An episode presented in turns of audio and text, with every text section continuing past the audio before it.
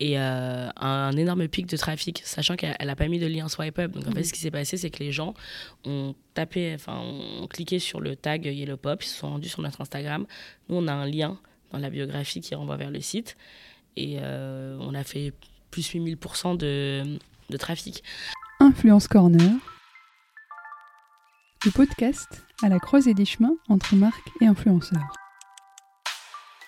Je suis Myriam Mouni, influenceur spécialiste. J'ai créé Lou Agency, une agence d'influence marketing. Dans ce podcast, j'interviewe des experts du marketing d'influence pour étendre et alimenter la réflexion autour du marketing d'influence. Je partage également mes conseils et mes astuces pour mettre en place une stratégie d'influence authentique et créative. Hello à tous et bienvenue dans ce nouvel épisode. Aujourd'hui, je vous emmène à la rencontre d'Astou Yao, ex-Head of Growth de Yellow Pop. Ex car entre-temps, Astou a rejoint la maison Alexander McQueen en tant que Senior Global Performance Marketing Manager. Un retour à ses premiers amours, le secteur du luxe. Astou est une Parisienne expatriée à Londres. Son parcours est aussi inspirant que surprenant. Vous comprendrez pourquoi dès l'introduction de cet épisode. Avec Astou, nous avons abordé la question épineuse qui intéresse beaucoup d'entre vous, le retour sur investissement des campagnes d'influence. Mais avant cela, il faut d'abord comprendre le fonctionnement du secteur de l'entreprise, ainsi que les méthodes et l'organisation en interne. Avant de vous laisser écouter cet épisode, prenez 30 secondes pour noter et laisser plein d'étoiles sur Apple Podcast et Spotify. Cela aide énormément au référencement du podcast. Et il ne me reste plus qu'à vous souhaiter une bonne écoute. Salut Astou. Salut Myriam. Merci beaucoup de m'accorder cette interview. Bah, merci à toi de me recevoir. Ça a été, euh, franchement, c'est super sympa de pouvoir euh, partager ton expérience avec nous. Euh, on va parler de Yellow Pop. Est-ce que déjà tu peux commencer par te présenter toi? Bah ouais, écoute, je m'appelle Astou, j'ai 31 ans et du coup je suis directrice marketing et croissance chez Yellow Pop depuis maintenant deux ans. Et euh, j'ai un parcours qui est peu conventionnel, je dirais, parce que j'ai commencé par faire du droit pendant trois ans à la Sorbonne. C'était pas du tout ma vibe.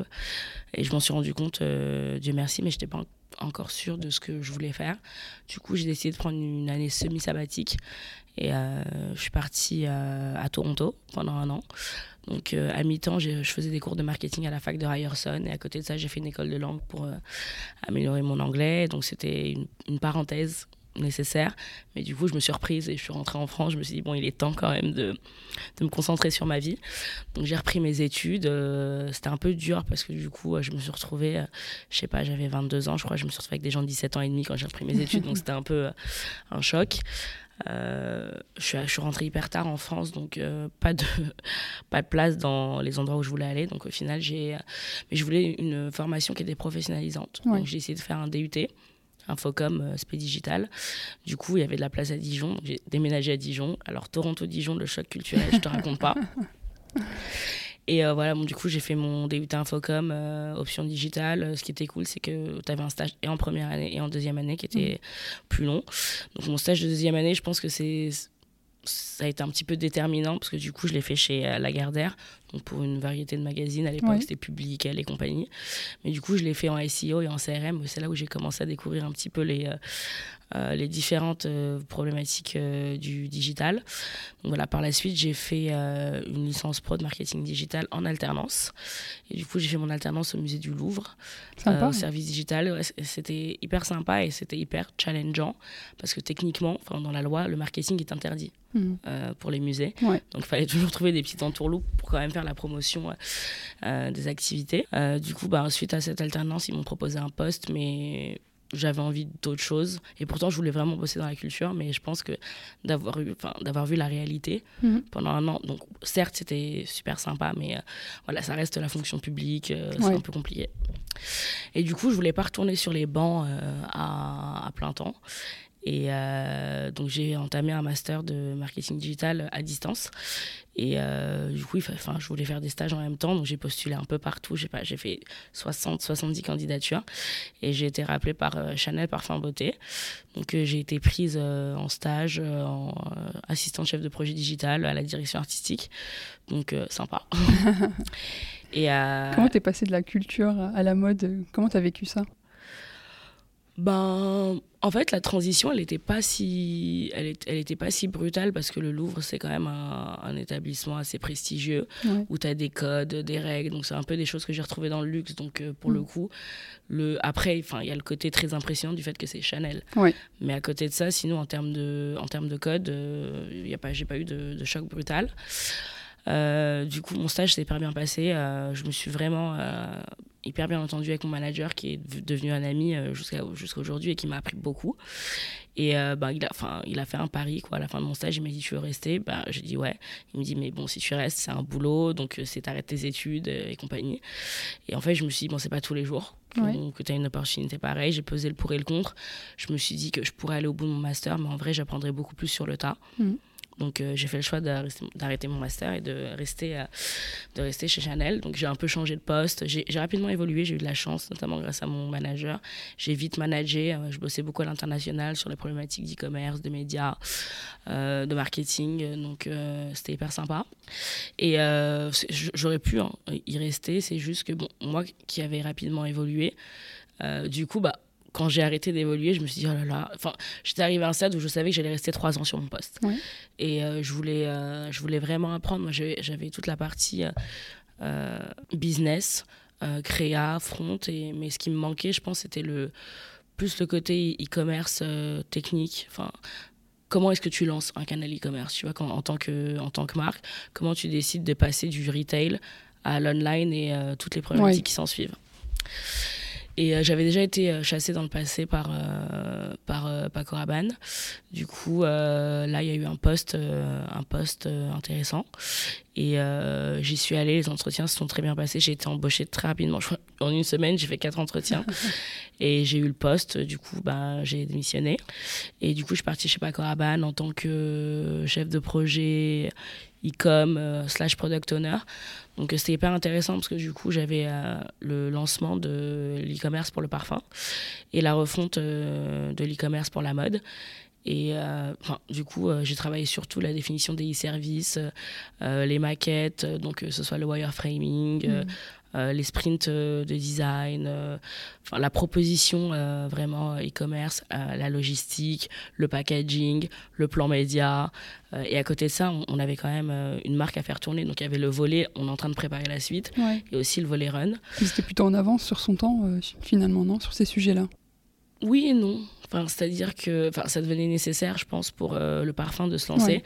Euh, la mode, euh, enfin la mode, ça fonctionnait, mais le site était vraiment pas adapté. Enfin, pour une marque de luxe. Et enfin, il y avait juste des basiques e-commerce qui étaient manquants. Donc là, aujourd'hui, je pense que ça marche très bien pour eux. Et voilà, après, pour des raisons personnelles, j'ai eu envie de changement, mais de, changement de vie. Mm. Euh, plus qu'autre chose. Et il euh, faut savoir que moi, quand j'étais chez Chanel, je bossais beaucoup avec les équipes UK, notamment sur un an où j'ai eu un, un projet euh, qui s'appelle le Chanel London Studio. donc en fait, c'est un studio de make-up, une espèce d'école de maquillage qui est chez Harrods. Mhm. Et donc c'est un point de vente physique, mais toute la promotion est digitale. Donc il y avait un mini site en ligne, on faisait beaucoup de médias, de social. Donc le seul moyen de t'inscrire par exemple à des cours de make-up, tout passait par le digital. Donc c'était un peu un projet omnicanal. Et du coup j'ai passé beaucoup de temps à Londres euh, pour ce projet, donc ça m'a donné un peu le goût de la ville. Et euh, en fait, euh, bah, Paco, ça, pas c'était pas simple pour être tout à fait, euh, pour être tout à fait honnête. Bon, j'ai rencontré des gens sympathiques. Le projet était euh, hyper intéressant, hyper challengeant. Moi, j'avais pas mal de visibilité, mais on va dire que mes valeurs n'étaient pas alignées avec celles du groupe, et pas juste de la marque. Donc, euh, j'ai pris la décision de, de partir. Et en fait, tout s'est fait très vite. Et du coup, pareil, j'ai été chassée pour un poste, enfin, d'e-commerce manager à Londres.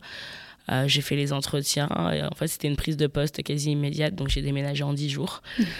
Euh, et du coup, ouais, Demelier London, c'est une, euh, c'est une start-up à l'origine de sacs de luxe qui a été fondée par une, par une nana. Et du coup, moi, j'étais e-commerce manager et digital marketing manager. Donc, je travaillais sur toutes les problématiques e-commerce, médias, CRM, la partie plus euh, paid de, de, l'influence. Donc, je suis restée là-bas euh, un an et demi. Euh, franchement, j'ai beaucoup appris.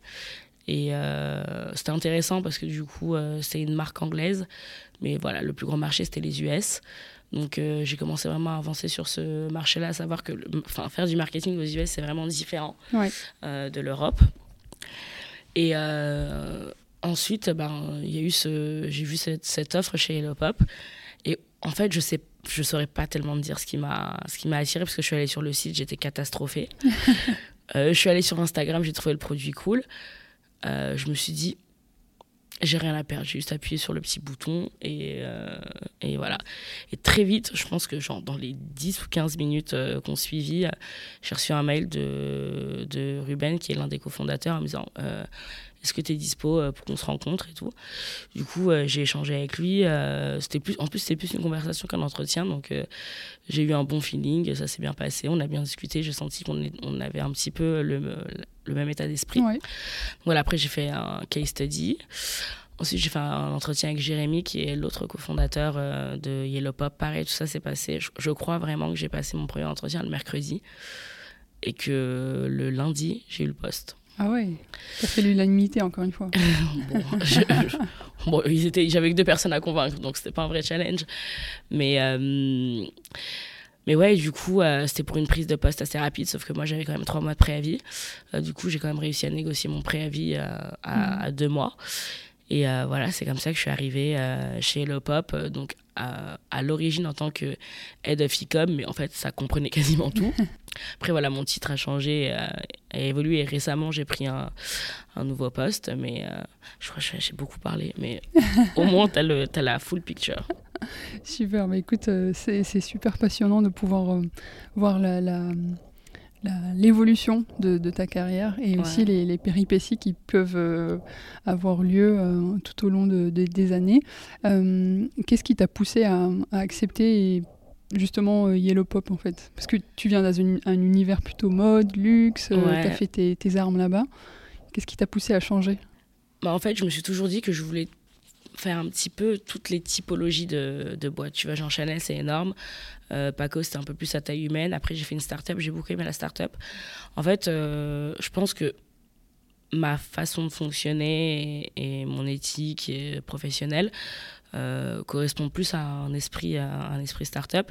Et en fait, je me suis dit, les, les tampons que j'ai sur mon CV, je les perdrai pas. Mmh. Donc, euh, si je veux retourner dans la mode, dans le luxe, euh, je, je, peux le faire. Mmh. Ben, en fait, je voulais me challenger. Je voulais me challenger et en vrai, euh, j'ai toujours eu l'habitude de bosser pour des marques qui avaient des produits onéreux. Donc sur cette partie-là, j'étais rassurée parce que Yellow Pop, c'est quand même une marque qui est. Ouais, on en parlera aussi. Euh... Pas hyper accessible, on va dire. Donc j'étais rassurée sur ce côté-là, genre, ok, je sais vendre des produits chers, il n'y a pas de souci. Et euh, en fait, j'étais ultra intriguée par le, par le produit qui est hyper particulier. Mais en fait, j'ai eu, un, eu un feeling. Ouais. Et je me suis dit, go, c'est vrai que même autour de moi, les gens étaient hyper surpris, genre, mais t'es sûr et tout Je dis, bah ouais, j'ai rien à perdre, j'ai tout à gagner, et puis je vais faire mes armes. Et en vrai, ça montre que je suis quand même assez versatile, euh, ouais. même, pour, enfin, même pour le futur, tu vois. Je pense que j'ai ajouté une corde à mon arc et que mmh. j'ai rien perdu en intégrant la boîte. Mmh. D'accord. J'ai plein de questions qui me viennent en tête, ouais. notamment euh, bah, sur euh, Yellow Pop déjà. Est-ce que tu peux nous présenter euh, justement le produit, les néons? En quoi c'est. Enfin, c'est vrai que quand on regarde le compte Insta ou même le site, euh, le site web, ça donne envie d'acheter. C'est vraiment un produit euh, captivant, je dirais. Ouais. Euh, Est-ce que tu peux nous en dire plus sur Yellow Pop déjà? Euh, Yellow Pop, c'est une start-up déco, une marque lifestyle qui a été fondée il y a presque 4 ans par Ruben Grigri et Jérémy Cortial, qui sont des amis d'enfance et qui avaient déjà fondé une start-up avant. Et euh, l'idée, d'ailleurs, comment elle, est, elle est venue, il faut savoir que Jérémy, l'un des cofondateurs, a une autre boîte euh, qui est aussi une boîte de, de déco. Et euh, en fait, pour l'un de ses projets, il avait commandé un néon ailleurs. Il l'avait mis enfin, dans la maison en question et il s'est dit Ah, ça ajoute un vrai truc. Mm. C'est vraiment parti de là. Après, ils ont fait un peu une étude de marché et à l'époque où ils se lançaient, c'était encore un produit niche. On avait, il y avait peu de concurrence, il y, avait, enfin, il y a eu une opportunité. Donc ils ont décidé de lancer, euh, de lancer Yellow Pop. Donc euh, oui, aujourd'hui, euh, ben, notre produit phare, c'est le néon LED. Donc c'est pas le néon classique en verre. En fait, le néon LED, c'est un petit, c'est la version un peu plus sustainable. Même ouais. si on n'est pas vraiment sur un produit sustainable, mais bon, en gros, ça ne chauffe pas, ça ne casse pas, tu as une durée de vie qui est hyper longue. C'est, enfin, on essaye d'être éco-friendly dans la mesure du possible, ne serait-ce que sur le packaging et compagnie. Euh, donc, euh, du coup, en soi, un néon, c'est quoi? C'est enfin, l'aspect pratico-pratique, c'est une lumière. C'est un peu comme une, euh, comme une lampe, tu vois. Mais c'est aussi un véritable objet de, de, design et de décoration. Donc nous, la marque, elle a plusieurs volets aujourd'hui. Donc on a nos propres collections. Euh, qui, font, qui sont un peu basées sur la pop culture, des phrases un peu euh, populaires, euh, des formes et des objets un petit peu iconiques. Ensuite, on a le volet collaboration, qui, je pense, aujourd'hui nous différencie un petit peu de toutes les autres marques de néon, parce qu'on collabore avec des artistes, on collabore avec des marques, on collabore avec des créatifs en, en général. Donc, je pense que c'est un petit peu ça qui nous a mis on the map aussi en, France. La collaboration avec André Sareva, qui est un street artiste assez euh, mm. connu, a été un succès euh, dingue. Après, voilà, on, fait, on a fait des collaborations avec des artistes français, voilà, comme euh, André Sareva, comme Jean-André. Après, on a collaboré aussi avec des marques et artistes américains, type Jonathan Adler, qui est, enfin, qui est hyper connu, qui est un designer hyper connu et qui a une marque aussi. Et ouais, notre plus plus grosse collaboration à date, ça a été avec la fondation euh, Kissaring. Euh, donc, pour nous, c'était un, dream de le faire. Et euh, on l'a fait et ça a été un, un succès. Un succès. Mm. Et ensuite, le dernier volet de la marque, qui est aujourd'hui ce qui génère, génère le plus de revenus, c'est la personnalisation. Mm. Donc aujourd'hui, tu peux te rendre sur le site, utiliser notre application et écrire n'importe quelle phrase, choisir ta police, ta couleur, ta taille et te créer ton propre néon. Donc tu sais que tu as un, un, néon qui est assez unique. Et euh, on a aussi la partie logo où tu peux envoyer un design, un dessin ou même une idée. Et après, les designers vont itérer avec toi pour euh, transformer ton idée en, maquette. Mm. Et euh, ouais, c'est aujourd'hui ce qui génère le, plus de revenus parce qu'en effet, je pense que c'est ce qui est un petit peu attractif de se dire que tu as un truc qui est unique à toi. Mm. par rapport justement aux collaborations, comment vous faites pour les choisir Est-ce que c'est vous qui définissez les artistes Est-ce que c'est les artistes qui viennent vers vous? Alors, euh, les collaborations, euh, elles sont définies par la marque. Mhm. Il y a des artistes qui nous ont contactés. Euh, ben, un des artistes qui nous a contactés, qui s'appelle Yoni Alter, qui est un graphic designer, artiste, sculpteur euh, c'est parti d'un DM, on a sorti la collection la semaine dernière, par exemple. donc voilà. Non, sinon, c'est Jérémy qui est, euh, qui est donc, le cofondateur, mais aussi le creative director qui a généralement défini les euh, collaborations. Donc c'est forcément des, des, marques ou des artistes qu'on admire, dont on partage les valeurs. Donc c'est généralement comme ça que ça, que ça vient. Après, bien sûr, il y a aussi le, le côté dimension commerciale. Oui. Parce que collaborer, c'est cool, mais on est aussi là pour, euh, pour faire du chiffre. Donc, euh, Et justement, c'est quelque chose qui vous donne plus de visibilité, tu penses? Ah, bien sûr. Enfin, euh, Kissaring, ça a été euh, incroyable. Là, on a collaboré avec Smiley, on a eu beaucoup de visibilité parce que c'était les 50 ans du Smiley, donc ils ont choisi 50 marques. Donc il y a eu un gros boom. après, ça n'a pas été, commercialement, ça n'a pas été un, un succès parce qu'en fait, je réalise que oui, le Smiley est iconique, mais je pense qu'il y a des gens enfin, les gens ont un peu de mal à le voir comme un produit. Mm. Enfin, après, voilà. Euh, en vrai, on a recollaboré avec André Sariva pour euh, la collab avec euh, Smiley. Donc, il a, enfin, il a un peu décliné son Mister A en néon. Et cette pièce-là, c'est très bien vendue parce que c'est parce que c'est André Sariva. Mais ouais, les, collaborations, non seulement ça nous donne de la visibilité, mais ça nous donne de l'autorité. Mm. Parce qu'en fait, avoir quelque part le stamp de ces marques ou de ces artistes de, qui ont de la renommée, mm. Euh, ça légitime euh, la marque parce qu'on est encore une marque jeune. Oui. Enfin, moi, je suis arrivée chez Hello Pop, j'ai vu l'évolution. Euh, enfin, quand je compare notre notoriété aujourd'hui à il y a deux ans, Enfin, il y a déjà un monde, mais quoi qu'il arrive, on enfin, on n'a pas, on pas encore cinq ans, quoi. on, est encore sur le début. Ouais, ça c'est super bien de le rappeler parce que c'est vrai que vous êtes une marque euh, suffisamment, enfin, qui, qui est jeune, comme tu l'as dit. Et donc, euh, quand toi t'es arrivée, qu'est-ce que tu as mis en place? Quel est déjà ton rôle en tant que directrice euh, marketing, communication Et qu'est-ce que tu as mis en place? Alors moi, quand je suis arrivée en septembre 2020, euh, il me semble. Euh, j'ai pris en charge bah, toute la partie euh, e-commerce, médias et croissance. Donc, il n'y avait personne sur mon poste avant, donc c'était une création de poste. Bah, déjà, enfin, commencer un petit peu à refondre le site pour qu'il ressemble, enfin, pour que l'image de marque soit un peu plus adaptée, développer une vraie stratégie e-commerce, une stratégie commerciale, tu vois, typiquement. Euh, le Black Friday, pour moi, c'est une institution. Et en tant que marque e-commerce, même si tu as un positionnement premium, tu dois le faire. Au début, ils n'étaient pas sûrs. Moi, je leur ai dit, je vous garantis que il faut qu'on le fasse et on aura tel résultat. Et ça, ça a hyper bien marché. Et j'ai surtout vraiment développé la stratégie d'acquisition. Hmm. Parce qu'en fait, euh, il y avait une agence média qui était là, mais euh, du coup, qui était drivée un peu par les cofondateurs. Hmm. Il fallait qu'il y ait un spécialiste, je pense qu'il est, qu'il est challenge. Donc voilà, j'ai mis en place toute une stratégie d'acquisition sur les différentes euh, plateformes et du coup, ça nous a permis de vraiment grossir et de. Le média aujourd'hui est ce qui nous génère le, plus de revenus. Hmm. Donc, ça, j'ai un peu mis en, place, on va dire, le socle euh, digital. Mais ouais, mon rôle, ça a vraiment été, enfin, en général, c'est comme ça que je le définis. Mon rôle, c'est de faire de l'argent, mais c'est de faire grossir la boîte. Ouais. Quand tu parles de stratégie d'acquisition, tu fais, tu fais référence à quoi? Bah, L'acquisition client, euh, tout simplement. Aujourd'hui, euh, on va pas se mentir, quand tu fais de l'e-commerce, tu n'as pas mille façons mm. d'acquérir de, nouveaux clients.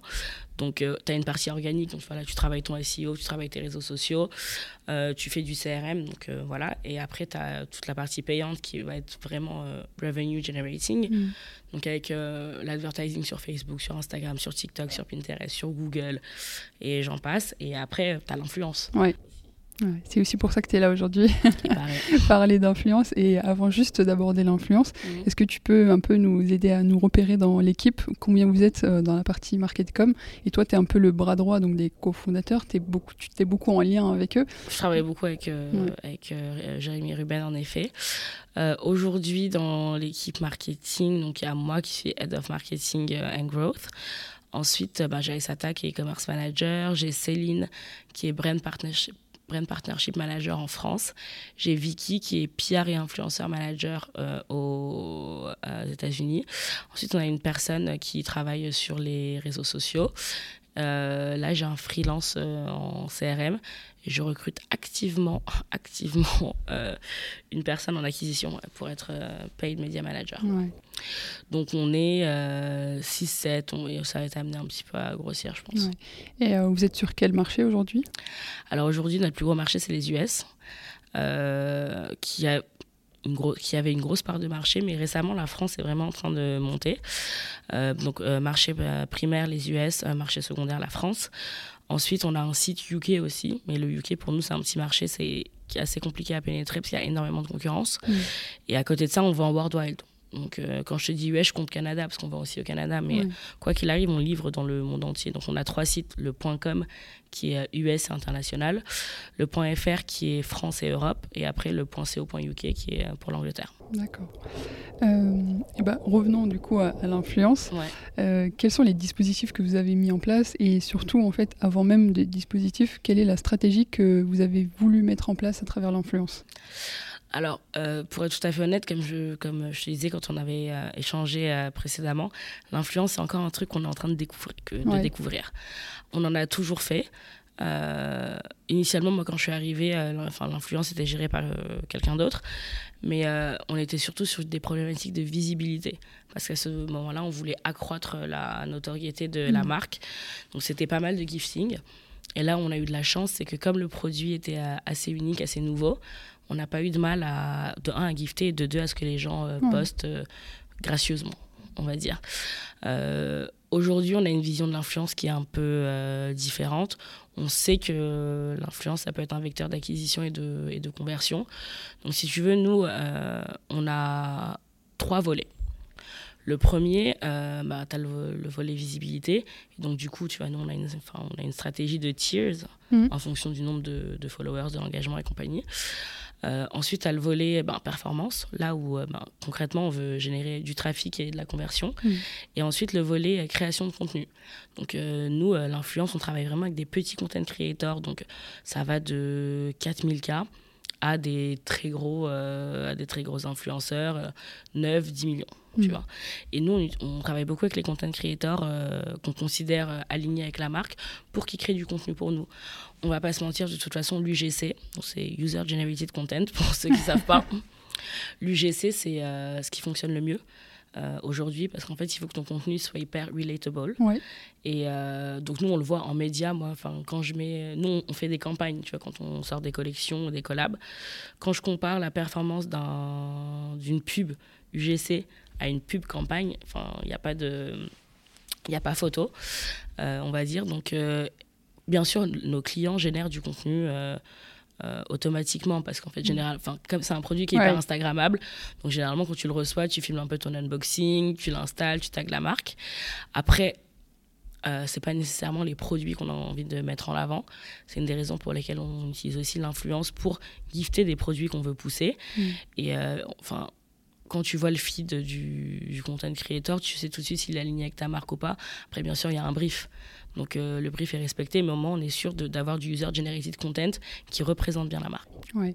Tu, tu me disais aussi que bah, justement c'était des produits euh, qui, qui, avaient un certain coût. Mhm. Vous n'avez pas eu de problème à gifter justement sur des néons qui peuvent valoir, je ne sais pas c'est quoi la tranche de, de, prix que vous avez entre 200, 400 euros euh. Des problèmes, enfin, tu veux dire pour nous ou pour. Euh, bah, en fait, en termes de stratégie d'influence, il fallait intégrer ce coût-là. Euh, ah ouais, le coût, le, le, coût, de production. Après, voilà, il y a quand même une différence entre le coût de production et le, coût de, de, vente, même si on ne fait pas des, des, marges énormes. Mais en fait, c'est une. Enfin, aujourd'hui, par exemple, moi, je dépense en médias pour acquérir un nouveau client. Hmm. Donc, et j'ai un coût par acquisition hmm. client. Donc du coup, euh, pour l'influence, c'est un petit peu, euh, c'est un petit peu pareil. Bah, ton coût de prod au final, plus euh, enfin ton coût de ton coût de fixe fee si tu payes l'influenceur, et ben au final ça va générer ton, ton coût d'acquisition quand tu auras fait des ventes. Donc oui, est-ce que c'est est -ce c'est un poids financier pour la marque? Très certainement.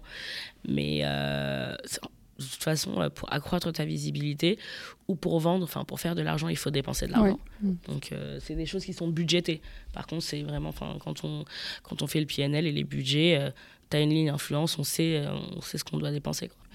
Donc aujourd'hui, c'est comme ça qu'on pilote l'influence. On parlait de, des trois volets, justement, donc de, du volet brand awareness, du volet performance et du volet création de contenu. C'est-à-dire que Déjà, on, a, on, a, une target list euh, d'influenceurs, mais en fonction de l'objectif.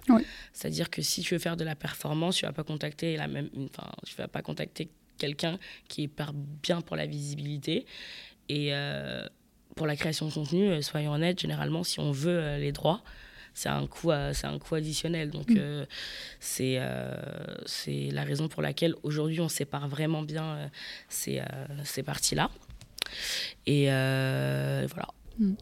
Ouais, et donc tu me disais aussi que la micro-influence, c'est ce qui vous ramène, en fait, ce qui vous permet de, développer de la performance et d'engager, de, créer de la, du trafic sur le site et derrière de même euh, pouvoir transformer. Euh, et donc l'influence un peu plus, bah, plus macro-influence, c'est pour de la visibilité. Bah, macro-macro, c'est pour de la visibilité. Euh, en vrai, euh, tout, ce qui est middle, tout va dépendre de l'influenceur. Mm. Aujourd'hui, tu as des gens qui sont hyper commerciaux et qui vraiment vendent bien, et d'autres non. En fait, c'est ça. Parce qu'en soi, euh, nous, les macro-influenceurs, ils sont. Bah, là, une des raisons pour lesquelles je pense beaucoup de marques les utilisent pour la visibilité, c'est à cause des coûts. Mm. Parce qu'il faut savoir que les gros, gros influenceurs ont des médias kits et des tarifs qui sont Énorme. assez élevé pour rester, euh, pour rester correct. Euh, donc euh, l'idée, après, voilà, moi, un macro-influenceur qui convertit, j'ai pas de problème à, à l'activer. C'est juste que généralement, les gros gros influenceurs, c'est pas c'est pas nécessairement ceux qui ont les meilleurs stats hmm. en, réalité. Et tu vois, les stats pour nous c'est hyper important. Typiquement, nous on a fait beaucoup de gifting jusqu'à présent, et là on essaye, on a décidé d'essayer d'investir dans l'influence pour, pour, essayer de mesurer vraiment si c'est un vecteur d'acquisition et si on peut avoir de la rentabilité. Mm. Et euh, donc le process, c'est quoi? C'est on contacte l'influenceur ou son agent, on demande le média kit déjà pour avoir les tarifs et pour avoir quelques stats euh, génériques. Et euh, quand on veut faire de la performance, on est obligé de demander des stats un peu plus poussées mm. sur le nombre de clics depuis la story swipe up, le taux de conversion géné générique entre guillemets de de l'influenceur. Et euh, par exemple, euh, si euh, ton taux de clic il est bas, eh ben, je vais pas t'activer parce qu'en fait, mon objectif, c'est vraiment de générer beaucoup de trafic sur le mm. site pour convertir derrière. Donc, en fait, et, et moi, enfin, j'ai pas vraiment reçu de média kit où les statistiques étaient vraiment ultra mauvaises, pour, pour être tout à fait honnête. après, ben, tout dépend de ton objectif parce qu'en soi, si tu veux, euh, si tu veux de la, de la, visibilité, tu vas établir un influenceur qui fait énormément de vues en story mm. parce que tu sais que ta marque, elle sera hyper exposée. Tu vois. Mm. Et euh, par contre, si tu veux du trafic, tu vas aller prendre quelqu'un qui a un taux de, de clic, déjà un bon engagement en grid, mais aussi un taux de clic euh, mm. depuis la story qui est hyper élevé, quoi. Ouais. C'est super clair en tout cas sur, sur euh, la partie sélection. et généralement, c'est quel brief vous donnez aux influenceurs? Alors tout va dépendre de l'influenceur. En fait, les gens qui sont hyper créatifs, on essaye de pas les, euh, de pas trop les brider, de pas trop les limiter. Après voilà, il y a quand même quelques quelques basiques, on va dire. Bah, je sais pas de, de, citer la marque, euh, de dire qu'on est une start-up. Après, euh, ce qu'on a tendance aussi à pousser, étant donné qu'on sait qu'on est une marque onéreuse, c'est pousser le fait qu'on a nous on a des méthodes de paiement en plusieurs fois. Mhm. Donc pour les US et la, pour les US et le UK, on a Klarna et pour la France, on a Alma. Mhm. De la possibilité de payer en trois fois. Et euh, du coup, euh, quand on active un influenceur, on essaie aussi de donner un code promo pour rendre la marque un peu plus accessible à, sa communauté. Donc voilà, un code promo plus le fait de pouvoir payer en plusieurs fois, c'est pour aider, euh, c'est des selling points qui sont là pour aider à, la, à la conversion. Hmm. Ouais, et, et, du coup, je sais que l'influence, ça, ça, dépend vraiment du produit. Et donc là, du coup, avec Yellow Pop, c'est vraiment des, néons qui donnent envie, avec en plus euh, la personnalisation qui est possible. Euh, est-ce que tu penses que l'influence peut vous aider encore plus à... Enfin, est-ce que tu penses que le produit peut vous aider en, influence? Alors, c'était vrai euh, il y a encore un an, parce que le produit était encore assez unique. On a eu beaucoup de concurrents qui ont émergé depuis, depuis l'été dernier. Euh, en France et, euh, et euh, aux US. Et quand tu vas sur Instagram aujourd'hui, même quand tu vas dans ton Discover, tu vas avoir un néon à un moment ou à un autre. Mm. C'est un produit tendance. Mm. Tu vois, typiquement, c'était le néon, c'était la tendance 2021 sur Pinterest. J'avais carrément un tableau, moi, de néon. donc, tu vois, il y, a y a eu un vrai attrait pour le produit. donc, ouais, avant, juste parce qu'on était quasiment les seuls et qu'on avait une belle image, c'était hyper facile de, de gifter. On n'a pas spécialement de mal à, à, gifter, mais on voit que c'est un peu moins, un peu moins fluide. Mm. Après, voilà, on a quand même de la chance, je pense, d'avoir une belle image de marque parce que oui, on contacte euh, beaucoup d'influenceurs, mais il y a beaucoup d'influenceurs qui viennent, euh, qui viennent à nous aussi. Donc euh, c'est cool de se dire, bon, on choisit Yellow Pop et pas une autre marque. Après, voilà, on essaie, enfin, je pense qu'on sature quand même les, euh, les réseaux. On est, on est, on est hyper présent, que ce soit enfin, notre marque ou en, ou en gifting. Donc, et surtout quand on a genre une collection qui sort, on essaye de faire un gros boom en même temps. Et puis, tu sais, c'est toujours un peu pareil, c'est de l'autorité, du bouche à oreille. Donc, euh, telle personne a vu que, que tel influenceur a posté. Donc, euh, du coup, euh, après, tu, vas, tu, reçois, tu commences à recevoir des requests. Quoi. Ouais. Donc, voilà. J'ai vu récemment justement Léna Situation avec le néon et elle a tagué Yellow Pop. Qu'est-ce que ça vous a rapporté? Est-ce que c'était voulu? Comment c'était Alors en fait, Léna Situation, on l'a gifté l'été dernier. Donc euh, voilà, c'est un, néon euh, qui lui est cher, enfin à cause de ce qu'il a écrit du coup. Mhm. Euh, donc c'était pas du tout une activation payante, on l'a gifté l'été dernier. Après c'est quand même une, personne qui est ultra occupée. Donc vous savez pas trop si ça allait. Ouais, enfin, enfin on, on se disait qu'elle allait poster, mais bon, du coup, comme le temps est passé, voilà, on, mhm. a, on, a, un peu arrêté d'y penser. Et en fait, la réalité, c'est juste qu'elle avait jamais eu le temps de l'installer. Et là, elle est entre Paris et LA. Et quand elle est revenue à Paris, son néon avait été installé par, euh, par, son, par son copain et ses amis. Et du coup, euh, bah, elle a fait une story, elle nous a tagué, mais on n'était pas du tout au courant. et en plus, il était assez tard, je crois qu'il était, euh, il était 21h. Donc voilà, moi j'ai toujours un peu, enfin j'ai Shopify, Instagram, j'ai tout sur mon téléphone, donc je vois vite. Bah, ça nous a apporté pas mal de followers. dans, sur, dans la soirée, un petit peu sur la matinée. Euh, je sais pas si je peux dire combien exactement, mais plusieurs milliers en mm. tout cas. Et euh, un, énorme pic de trafic, sachant qu'elle n'a pas mis de lien swipe up. Donc en fait, mm. ce qui s'est passé, c'est que les gens ont tapé, enfin, ont cliqué sur le tag Yellow Pop, ils se sont rendus sur notre Instagram. Nous, on a un lien dans la biographie qui renvoie vers le site. Et euh, on a fait plus 8000% de, de trafic. Après, voilà, le, on a, tout est une question de tracking, étant donné qu'il n'y avait pas de lien swipe up.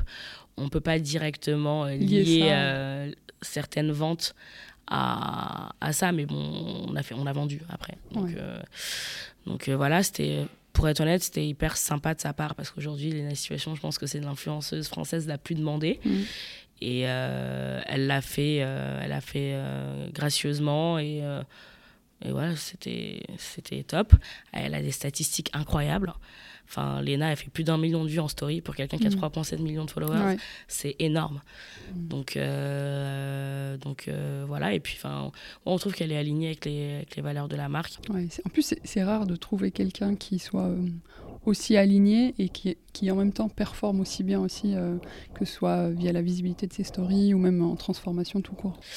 elle a la réputation de transformer, en tout cas. Donc, euh, donc ouais, donc c'est sûr que c'est une, c'est une belle visibilité euh, pour nous. Euh, est-ce que ça rejoint un petit peu les collaborations que vous faites avec des artistes? Est-ce que ça, a même, ça, ça, ça procure la même autorité en fait? C'est vraiment hyper différent parce qu'en fait les collaborations avec, avec les artistes je pense que ça légitime la marque et le produit mmh. alors que l'influence ça, ça accroît la, la, notoriété de la marque où ça, où ça génère des conversions. Donc euh, on, est sur un type de collaboration qui est complètement différent. Puis les collaborations avec des artistes, on, on, reste quand même la marque qui vend les produits, donc on a le mm. monopole. Ouais. Là où on n'a pas le monopole sur les influenceurs, donc si tu veux, c'est pas du tout comparable. Ouais, c'est une manière de voir les choses, c'est vrai. Euh, et euh, sur la partie du coup euh, mesure, euh, aujourd'hui, ça fait un an et demi, deux ans, enfin vous êtes en tout cas au début de l'influence. Quels sont les, les, premiers constats que tu peux faire? Alors, le premier truc déjà, c'est que nous on envoie tout le temps des liens traqués, tu vois, genre des bit.ly aux influenceurs.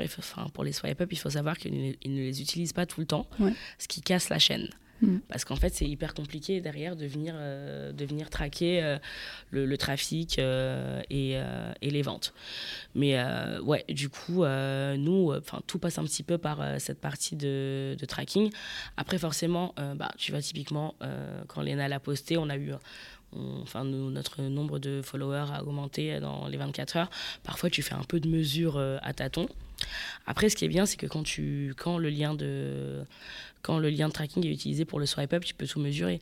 Donc, euh, mm. le nombre de personnes qui sont venues sur le site, le nombre de nouvelles personnes qui sont venues sur le site, ce qui est hyper important, parce que du coup, ça te permet de voir si tu as converti des personnes qui ne connaissaient vraiment pas la marque. Mhm. Euh, voilà, tu peux voir exactement euh, les parcours clients, sur quels produits ils sont allés. Bien sûr, tu peux traquer, euh, tu peux traquer les ventes. donc, c'est c'est hyper, hyper bien pour nous. Ça nous permet de mesurer la rentabilité. Tu mhm. vois, en fait, c'est très simple. C'est, tu vas prendre le nombre de, de visiteurs que tu auras eu sur le site. Et après, tu vas prendre ton coût de production et potentiellement ton coût de, de rémunération de, de l'influenceur, tu vas faire ton petit calcul et tu vas voir à peu près combien ça t'a combien mm. ça t'a coûté via cet influenceur de générer des visites sur le site. Et quand c'est des ventes, c'est hyper mathématique, euh, pareil. Tu vois le nombre, enfin le, le, revenu généré mm. divisé par euh, ton coût de prod et, et de REM. Et après, tu vois, euh, enfin nous, on pilote beaucoup. on est une boîte qui est assez héroïste. Ouais. Donc, on pilote beaucoup au retour sur investissement, en fait. Mm. Donc, on a eu des OP successful, on a eu des OP qui l'étaient moins. Mais d'un autre côté, à date, on n'a pas énormément payé les gens. Mm. Tu vois, on a fait, c'était beaucoup de gifting. Aux US, on a plus payé parce que bon, voilà, c'est, je pense que c'est un marché qui est plus mature sur l'influence et compagnie. Là, on commence à débloquer du budget et du coup on va faire enfin, et à faire des opérations avec euh, euh, des opérations sur une base payante donc on va pouvoir euh, on va pouvoir mesurer après on y croit enfin tu vois nous on est on est enfin déjà on pilote énormément notre marché et puis on suit aussi plein de marques qu'on trouve cool donc on sait que l'influence pour certaines marques ça marche et que mmh. c'est enfin nous on connaît des marques pour lesquelles enfin l'influence est le premier vecteur d'acquisition donc euh, on sait que c'est on sait que c'est possible. Après nous voilà, le média ça reste quand même notre sécurité, mais euh, là on est vraiment en train de on est vraiment en train de d'accélérer. Mais euh, mais ouais moi enfin mon vrai learning c'est million de followers ne veut pas forcément dire million de visites. Mm -hmm. On peut pas la nommer exactement, mais on a travaillé récemment avec une, avec une influenceuse et youtubeuse qui a une grosse, grosse communauté. Et euh, à the end of the day, on a été assez surpris du trafic parce qu'on a eu moins de 1000 personnes. Mm. Alors qu'on parle de quelqu'un qui est suivi par des millions de gens. Et qui a fait un lien swipe up depuis sa story. Donc euh, voilà, après, euh, en réalité, cette personne-là, on ne l'avait pas rémunérée, on mm. l'avait juste giftée. Mais donc, du coup, elle, elle, a quand même fait un lien swipe up, ce qui était très sympa de, sa part d'ailleurs.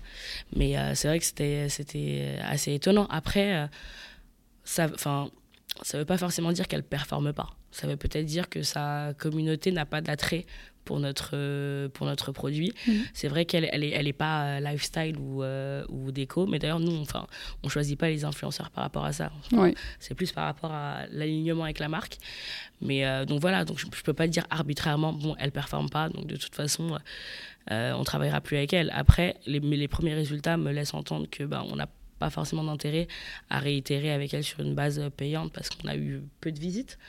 Mais c'est soit son engagement, soit, euh, soit le contenu, soit le fait que sa communauté n'a pas répondu euh, à la marque. Donc, mm. pour le coup, on peut, je ne peux pas faire de finger pointing. Quoi. Ouais, Et, euh, et, par rapport au, gifting, étant donné que c'est bah, simplement en fait, un, un, néon que vous envoyez à un, créateur de contenu, et que derrière, il y a pas d'assurance que ce soit en fait fait une story ou vous, quand même vous, vous alors, alors nous avant de gifter on, on, fait un deal avec euh, on contractualise pas tout le temps parce que enfin il n'y a pas besoin dans tous les cas mais euh, enfin quand on gift surtout quand on gift plutôt de sur la micro influence c'est euh, c'est ben du coup, tu fais une story, tu fais un swipe up, on a le droit d'utiliser ton contenu, tu on, on, gère aussi les droits. dans le passé, on ne le faisait pas, donc c'est vrai que parfois on giftait, les gens ne postaient pas. Euh, mais aujourd'hui, il n'y a rien qui sort de, de, de l'entrepôt si on n'a pas la garantie qu'il y aura de la visibilité derrière de la part mmh. de l'influenceur. Mmh, d'accord. Enfin, je, pense que c'est faire parce que c'est un produit, euh, c'est un produit onéreux. Aujourd'hui, tu vois, quand tu regardes l'influence, euh, tu as beaucoup de placements de produits et tu vois que les placements de produits, c'est vraiment sur des, sur, sur des produits, enfin, c'est des petits paniers. Tu vois, c'est des produits ultra accessibles. Nous, on est une marque euh, qui est plus onéreuse et honnêtement, euh, les gens pourraient croire qu'on se fait une marge de, dingo, mais ça nous coûte cher de, ça nous coûte cher de produire un néon et ça nous coûte cher de l'envoyer, sachant mm. qu'on livre partout, euh, partout dans le monde, tu vois. Mm.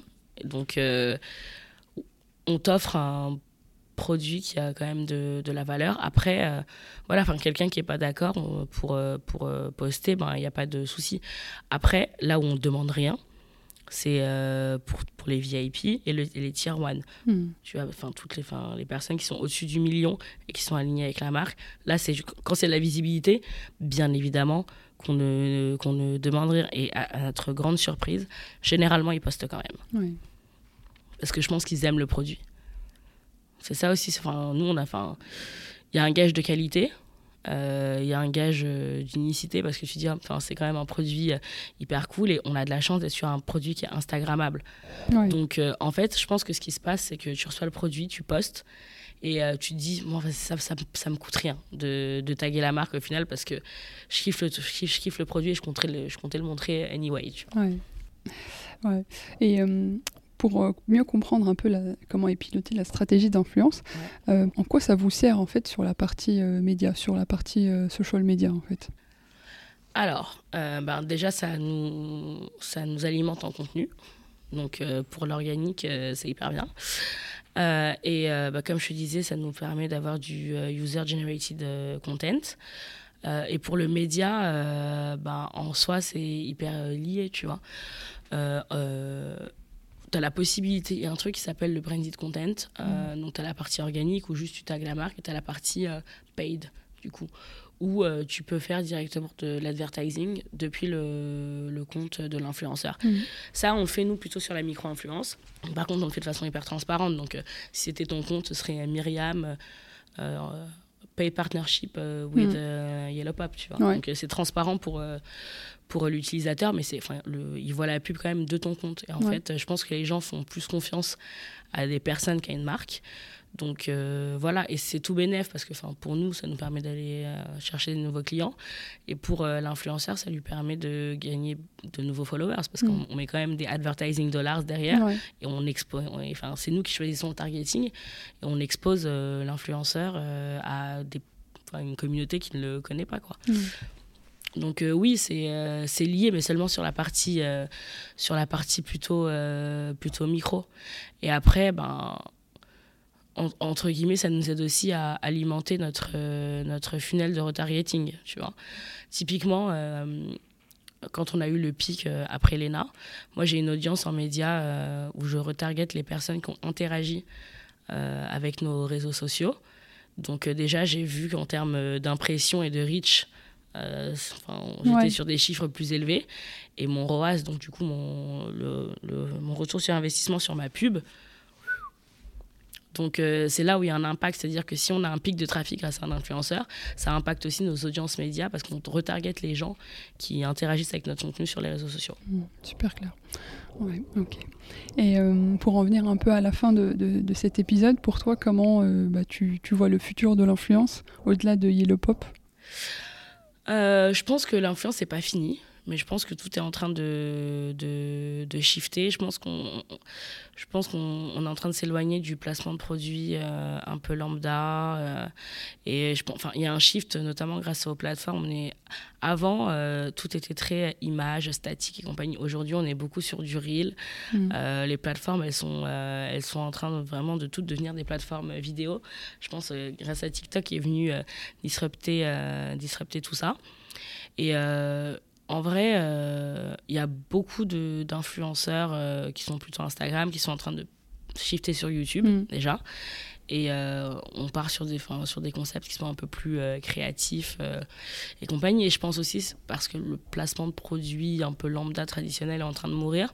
Ça force les influenceurs à, travailler avec d'autres marques et à penser à des, à des vrais concepts. Je pense que on va partir beaucoup plus sur de des partenariats à long terme mm. plutôt que des one shot et moi qui fais des avec beaucoup d'agences euh, euh, d'influence c'est un peu ce qui c'est un peu ce qu'ils te disent on veut pas te vendre un influenceur juste pour ça c'est comment est-ce que mes comment est-ce que nos talents peuvent vous accompagner euh, sur le sur le long terme mm. donc je pense qu'il y a une grosse partie de fidélisation autant de la part des marques que mm. de la part des influenceurs D'accord, super. Donc affaire à suivre. Affaire à suivre, tout à fait.